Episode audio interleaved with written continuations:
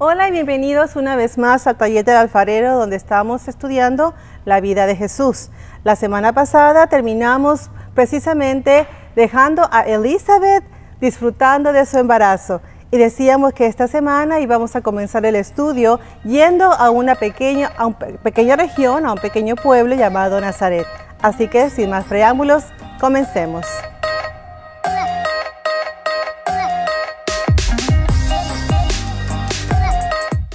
Iniciemos abriendo nuestras Biblias en el Evangelio de Lucas, capítulo 1, versículo 26. Leamos juntos. Al sexto mes el ángel Gabriel fue enviado por Dios a una ciudad de Galilea llamada Nazaret. Cuando Elizabeth tenía seis meses de embarazo fue que Dios envió al mismo ángel que visitó a Zacarías para con María, al ángel Gabriel. El hecho de que se nos dice que fue el sexto mes del embarazo de Elizabeth que María tuvo esta visita del ángel es muy significativo, porque este dato nos va a ayudar para que podamos deducir cuándo ocurrió este encuentro. Pongamos atención. Recordemos que cuando estuvimos hablando de Zacarías, dijimos que él era un sacerdote y que por lo tanto era un descendiente de Aarón. En la época de David, había tantos sacerdotes que tuvieron que dividirlos en 24 grupos o 24 clases para que todos pudieran servir en el templo. Zacarías pertenecía al grupo número 8 que estaba lidiado por Abías. Él era el líder de ese grupo. Cada sacerdote servía en el templo por dos semanas en el año una semana al principio del año y otra semana al final.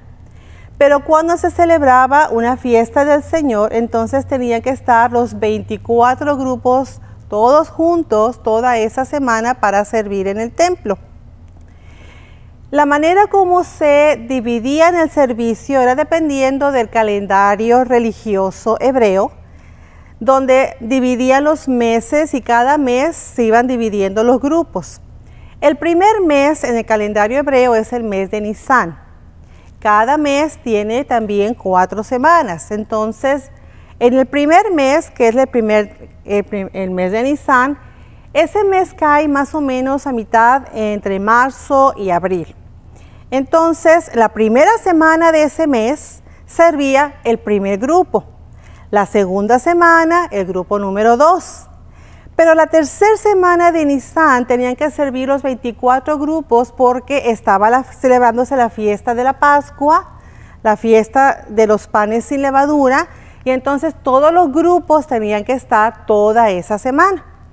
Después, en la semana número 4, ya el grupo número 3 retomaba. Después pasamos al mes número 2, que es el mes de Liar, que cae más o menos entre abril y mayo.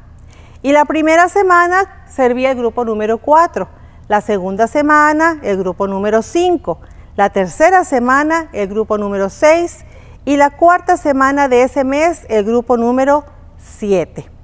Y entonces entramos al otro mes. El siguiente mes es el mes de Sivan. Ese mes cae entre mayo y junio. Y la primera semana de Sivan precisamente era cuando le tocaba servir al grupo número 8, que correspondía precisamente al grupo donde estaba Zacarías. Entonces, con estos datos podemos ver que Zacarías estaba sirviendo en el templo aproximadamente a mediados de mayo y junio, principios de junio.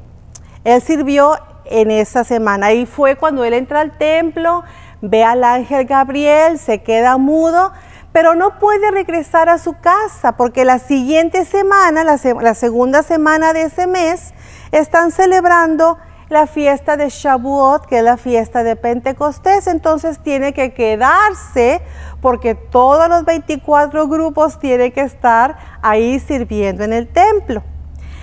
Con esto podemos ver entonces que Zacarías Estuvo sirviendo en el templo a mediados de mayo y principios de junio, pero no se pudo ir a su casa entonces por la fiesta de Pentecostés.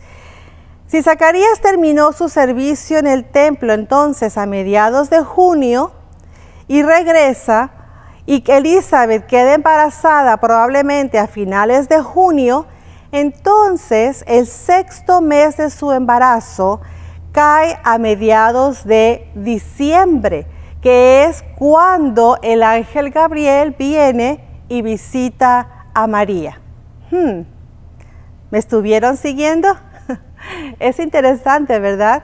Es un dato muy curioso. El ángel Gabriel vino a visitar a María para decirle que iba a quedar embarazada precisamente a mediados de diciembre. Hmm. Mantengamos esa idea ahí porque vamos a desarrollar eso un poquito más adelante. Veamos entonces que podemos volver a leer ese mismo pasaje de una manera un poquito diferente. Lucas 1.26 al 27 podría decir así. A mediados de diciembre, el ángel Gabriel fue enviado por Dios a una ciudad de Galilea llamada Nazaret, a una virgen desposada con un varón que se llamaba José, de la casa de David, y el nombre de la virgen era María. Hmm. Nos dice este pasaje que ella era virgen y que estaba desposada con José. El estar desposados es más que un simple compromiso de noviazgo. Era un contrato matrimonial que se llamaba betrotal.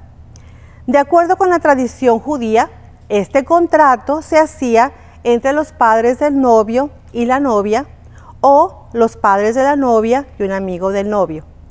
Había muchas cosas que tenían que hacerse, pero lo importante de esto es que al terminar toda esta ceremonia, todo lo que tenía que hacerse, se consideraba que la pareja era un matrimonio aunque no podían vivir juntos todavía o tener intimidad, ya que la ceremonia de la boda no se había realizado aún. Para deshacer este compromiso matrimonial tenía que hacerse por medio de un divorcio. Así era de fuerte este contrato matrimonial. Y si el novio moría antes de la que la novia eh, fuera tomada como su esposa, antes de que se celebrara la, la boda, entonces la novia se consideraba una viuda. Este contrato duraba un año, porque le daban un año al novio para regresar a su casa y para preparar la casa que iban a vivir, en la cual ellos iban a vivir. Después de que él terminaba esa casa, entonces ya se preparaba la boda, la ceremonia, y él venía por su novia para entonces sí llevarla a su casa y vivir con ella. De alguna manera, de alguna manera, perdón, esto nos recuerda lo que Jesús mismo, nuestro novio, dijo en Juan 14, 2. En la casa de mi Padre muchas moradas hay.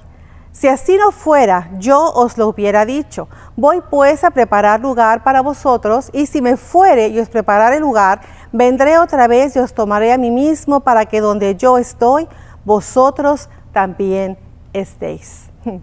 Qué interesante, ¿verdad? Ahora, pregunta, ¿qué edad tenía María? Bueno, ella era una jovencita probablemente entre los 13 y los 15 años de edad, pues de acuerdo con la costumbre judía, de ese entonces las mujeres podían casarse al cumplir ya los 12 años de edad. De hecho, una mujer a los 16 años que no estuviera casada se consideraba una solterona. Hmm, qué increíble, ¿verdad? Qué diferente es ahora nuestra sociedad. Pero sigamos leyendo más adelante. Vamos a Lucas 1 del 28 al 30. Y entrando el ángel en donde ella estaba, dijo, Salve, muy favorecida, el Señor es contigo, bendita tú entre las mujeres. Entonces el ángel le dijo, María, no temas, porque has hallado gracia delante de Dios. Cada vez que el ángel Gabriel ha aparecido hasta ahora, ha tenido que decirle lo mismo a estas dos personas.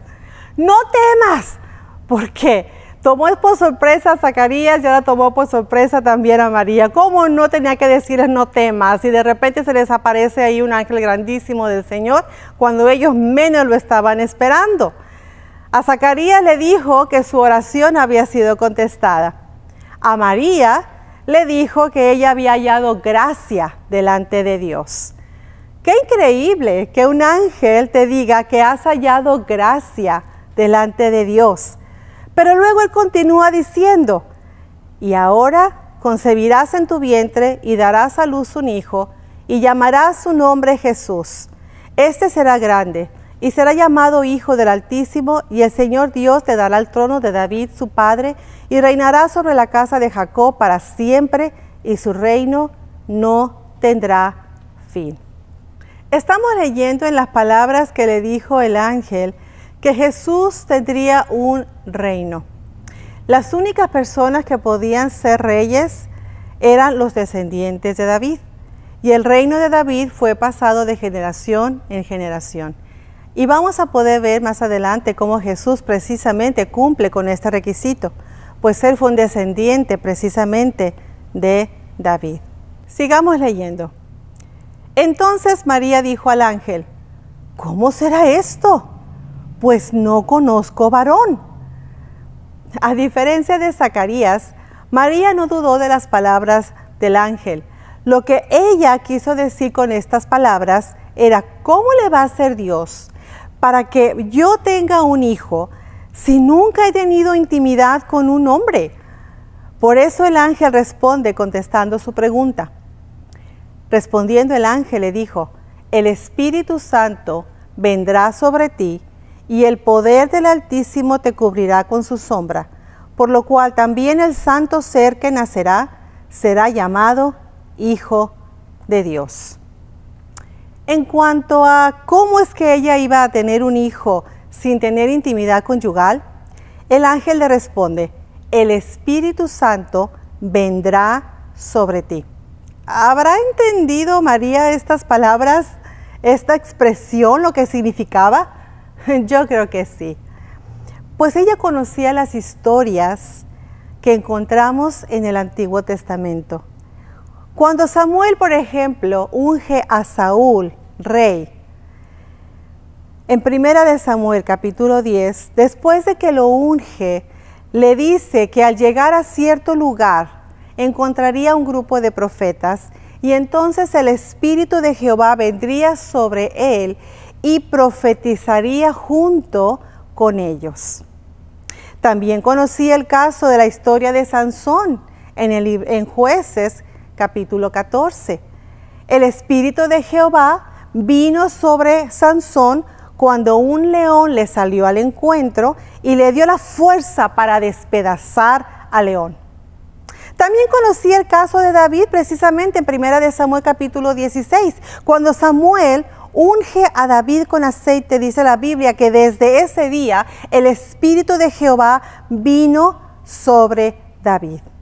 Al igual que en estas y muchas otras ocasiones que se mencionan en la Biblia, cada vez que el Espíritu de Jehová o el Espíritu Santo venía sobre una persona, algo sucedía el Espíritu Santo vendrá sobre ti. María sabía que algo sobrenatural iba a suceder precisamente porque el Espíritu Santo iba a venir sobre ella. Un milagro se iba a llevar a cabo.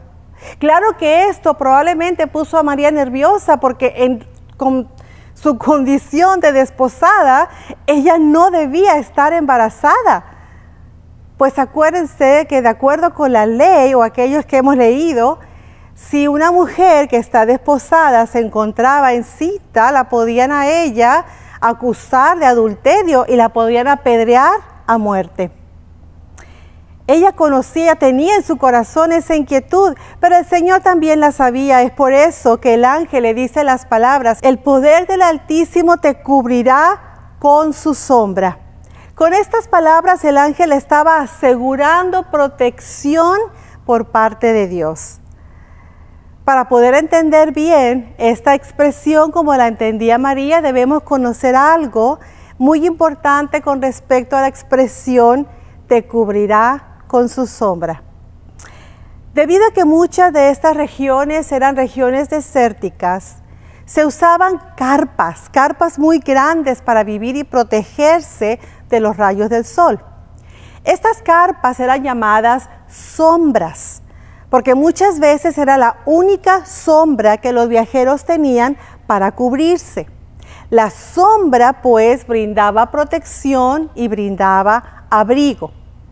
De la misma manera cuando leemos en el Salmo 91, el que habita al abrigo del Altísimo morará bajo la sombra del Omnipotente.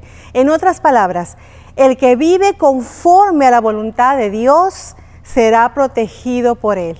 Entonces Dios le estaba diciendo a María por medio de estas palabras, María, no te preocupes, no te preocupes por este embarazo fuera de tu matrimonio. Yo te voy a proteger, yo voy a estar contigo durante todo este tiempo. Confía en mí, que nada te va a pasar, que nada te va a suceder.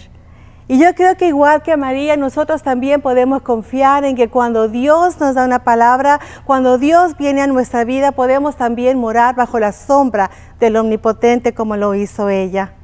Pero dejemos aquí este estudio y continuemos la próxima semana para poder seguir hablando de lo que sucedió en la vida de María y del nacimiento de Jesús. Nos vemos la próxima semana. Dios les bendiga. Bendiciones.